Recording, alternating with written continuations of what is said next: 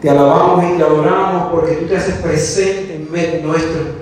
Te suplicamos, Señor, que derrames tu Espíritu Santo y que al derramar tu Espíritu Santo, tu Espíritu nos unja y nos dirija en este caminar. Todo esto te lo pedimos en el nombre poderoso de tu Hijo amado. Amén. Qué bueno el compartir con ustedes, mis hermanos y hermanas, en este cuarto domingo de Cuaresma. El planeta está viviendo circunstancias particulares eh, y sé que de una manera u otra muchos quisieran estar haciendo sus actividades normales, pero de manera preventiva eh, y obedientes quedamos en un lugar aislados, eh, evitando el contacto con muchas personas para que este virus no se propague. sé que son momentos de ansiedad, sé que son momentos de angustia, algunos irresponsables en las redes sociales eh, comparten información que no es cierta eh, y algunos crean histeria donde no hay histeria. Así que yo les invito, mis hermanos y hermanas, a que mantengan la paz y la sobriedad en este proceso, que el Espíritu Santo se derrame en cada uno de nosotros y que seamos más conscientes de que parte de nuestro testimonio cristiano es confiar en Dios. Fíjense, estas lecturas de hoy son hermosas en este cuarto domingo de cuaresma y aunque estamos eh, en las casas, eh, no podemos perder de perspectiva que nos estamos preparando para la Pascua. Y fíjense qué manera interesante del Señor de que aunque no estamos haciendo nuestras actividades cotidianas, nos ha llevado a un lugar aparte para seguir preparándonos a la Pascua. Dice el libro del principito, lo esencial es invisible ante los ojos. Escuche bien, lo esencial es invisible ante los ojos. Cuando estamos viviendo situaciones complicadas como la que vivimos ahora en este pequeño encierro, en esta separación del mundo. Y tenemos que salir lo menos posible. Algunos salen eh, o salimos al supermercado o a hacer las menos gestiones posibles. Pero en este tiempo en donde nos separamos del universo, del mundo, y nos guardamos a nuestras casas, hay diversas reacciones algunos están desesperados, algunos les da coraje que tengan que quedarse en las casas, la ansiedad sube. Y es entonces que mientras yo meditaba esta semana también en la casa, yo dije, wow, lo esencial es invisible ante los ojos. ¿Qué es lo esencial? Esa es la pregunta. Porque si entendemos lo esencial, ya no va a ser invisible, sino va a ser visible a nuestros ojos. Recuerdo la primera vez que yo visité un monasterio de clausura, de monjas de clausura. Recuerdo que ellas, eh, yo llegué eh, y era algo tan interesante porque todas sonreían durante todo el tiempo que estuvimos allí. Y en visita subsiguiente, yo no puedo decir que nunca he encontrado a una monja de clausura eh, triste o acongojada por estar allí. Y son mujeres, hombres también, porque hay hombres en clausura, que se separan del mundo. Se separan del mundo, se alejan del mundo y luego de alejarse del mundo viven en un lugar aparte para orar y meditar en comunidad con otros hermanos y hermanas. Lo hacen en libertad.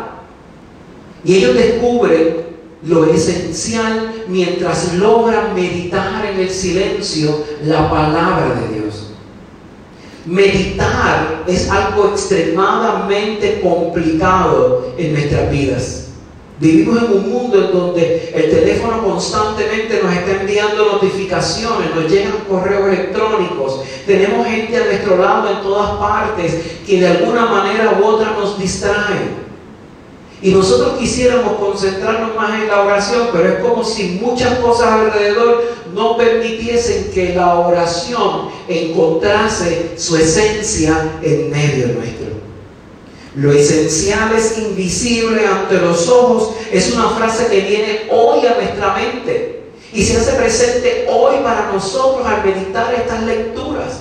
Porque vimos desde la primera lectura la elección y el ungido del Señor, que el Señor no desamparó hasta el proceso increíble de sanar a un ciego de nacimiento y el Señor decir, desde que tú fuiste creado y viniste al mundo, tú vienes con un propósito y ese propósito, no importa las circunstancias, van a dar gloria a Dios. Las lecturas de hoy son lecturas de sanación, son lecturas de paz, son lecturas de amor. Las lecturas que estamos meditando en el día de hoy son unas que son vitales importantes y perfectas para lo que el planeta estamos viviendo. Algunos lugares del mundo se han levantado con cientos o miles de muertes a causa de esta enfermedad. Pero no es la única enfermedad en el planeta que está causando muerte y destrucción. Todos los días en el mundo, muchas regiones del planeta tienen que irse a dormir temprano o encerrarse en sus casas en una especie de toque de queda por los altos índices de violencia, por la guerra, por el terrorismo. Así que la palabra de hoy es una palabra para nosotros de sanación. Quitemos la ansiedad de nuestras vidas hay partes en el mundo que están viviendo circunstancias complicadísimas. Nosotros estamos llamados a vivir desde nuestra clausura, desde nuestro encierro, lo esencial. ¿Qué es lo esencial? Samuel había ungido a un rey para Israel. Saúl había gobernado. Saúl había dirigido. Pero Saúl tenía una instrucción particular, tener siempre presente la voluntad de Dios, ser obediente. Saúl desobedeció una instrucción de Dios. El Señor se enojó y más sufrió Samuel, quien lo había ungido por ese distanciamiento, por esa situación. Entonces el Señor le dio una directriz a Samuel, levántate y ve a ungir a mi nuevo elegido. Y, en el proceso no solamente se unge al futuro rey de Israel, según la voluntad de Dios, no según la voluntad del hombre, sino que se da una experiencia interesante porque el primero que Samuel ve de los hijos de Isaí, él piensa que era elegido porque es fuerte, porque es alto, porque está listo para el combate. Pero el Señor le da una lección a Samuel y nos da una lección a nosotros. Lo esencial es invisible ante los ojos, en las palabras del principito, en las palabras del libro de Samuel, capítulo 1, el primer libro, capítulo 16, verso 7. No mires a su parecer, ni lo grande de su estatura, porque yo lo desecho. Porque el Señor no mira lo que mira el hombre, el hombre mira lo que está delante de sus ojos, pero el Señor mira el corazón. Literalmente las palabras del principito van encarnadas en estas palabras. Existe una correlación directa porque si nosotros sacamos lo que está delante de nosotros, que probablemente es el problema, la enfermedad o la angustia de quedar enfermo o la ansiedad de estar encerrado en nuestras casas, si quitamos eso a un lado y vemos más profundo lo que Dios está viendo, la oportunidad de compartir en familia, la oportunidad de sentarse todos a la mesa a comer, la oportunidad de leer un libro, la oportunidad de abrir la Biblia y escudriñar la palabra, la oportunidad de quedarme en silencio orando, conversando con Dios. Quizás ahí está lo esencial. Quizás lo esencial para nuestras vidas al final de esta jornada es que ese encierro era necesario como una especie de retiro antes de vivir la Pascua. Cuando todos estemos en nuestras iglesias, Dios mediante ese sábado santo, y estemos en silencio, adorando y alabando a Dios a oscuras, cuando proclamemos y cantemos el gloria, la celebración de la victoria del Señor, no va a ser una victoria vacía, sino va a ser una victoria hermosa, porque el Señor nos ha ungido con el aceite de su amor. Nos ha elegido para un propósito particular. Quizás el mundo te ha desechado a ti, quizás el mundo me ha dado la espalda, quizás el mundo no confía y tiene unos estándares demasiado altos de quién puede servirle y quién no. Pero al Señor no le importa lo que el mundo piense, no le importa lo que nadie piense, le importa solamente que ha depositado una semilla en tu corazón con un propósito. Y ese propósito no se puede quitar y no se puede eliminar. Y cuando tú eres ungido como fue David, van a pasar diversas situaciones. La vida del rey David no fue una vida en el vacío, fue una vida intensa, fue una vida complicada, fue una vida de muchos tropiezos. Pero aún en esos tropiezos, mi hermano, mi hermana, la palabra del Señor siempre estuvo presente. Y fue en un momento de angustia y en un momento de desesperación y en un momento en donde no sabía qué hacer porque era literalmente lo acorralaba el universo, lo acorralaba el mal y él miró al cielo. Y literalmente de lo profundo de su corazón compuso esta poesía que nosotros le decimos salmo. Y él, y él dijo mirando al cielo y agarrándose su corazón, el Señor es mi pastor y nada me faltará. El Señor es mi pastor y nada me faltará. En verdes prados me hace descansar. Junto a aguas de reposo me pastoreará. Confortará mi alma. David está reconociendo que su alma está turbada, está agitada, está cansada, claro que sí. Pero a pesar de eso, a pesar de las circunstancias, a pesar de lo complicado del camino, el Señor sabe que David le va a ser fiel. Así que David dice con mucha confianza mirando al cielo, confortará mi alma me guiará por sendas de justicia por amor de su nombre. Y dice el verso 4, aunque ande en valle de sombra y de muerte, no temeré mal alguno, porque tú estarás conmigo, tu vara y tu callado me infundirán aliento. Mi hermano, mi hermana, la angustia y la situación que vivimos por esta circunstancia. O quizás tú no estás pensando en nada que tenga que ver con el virus, sino que estás pensando en los problemas familiares, o problemas económicos, o de trabajo, de diferentes áreas. El Señor en esta mañana te está diciendo, aunque andes en valle de sombra y de muerte, no temas mal alguno, porque tú estarás conmigo, Señor tu vara y tu callado me infundirán aliento. Las palabras que el salmista nos está diciendo, que el rey David nos está diciendo es, oye, confía en el Señor. Detente y pon tu mirada fija en el autor y consumador de nuestra fe. El salmo no se queda ahí, sino que el salmo nos conduce hacia el Evangelio. Y ese salmo nos abre la palabra a un evangelio de liberación. Yo necesito aprovechar estos días de retiro, estos días de encierro, para terminar de liberarme, de quitarme esa armadura pesada, para encontrarme con el Señor en la Pascua de su amor. Quiero vivir una Pascua alegre, quiero vivir una Pascua transformada, quiero vivir una Pascua espectacular. Y fíjense que para poder vivirla el Señor utiliza en el Evangelio de hoy, eh, Juan capítulo 9, versos 1 al 41, el pasaje del ciego de nacimiento. Literalmente estamos hablando de un hombre desechado por la sociedad, no había remedios, no podían hacer nada, ciego de nacimiento. Y tuvo que aprender a sobrevivir durante toda su vida. Literalmente quizás en algún momento, en algún momento, perdió la esperanza. Perdió toda esperanza.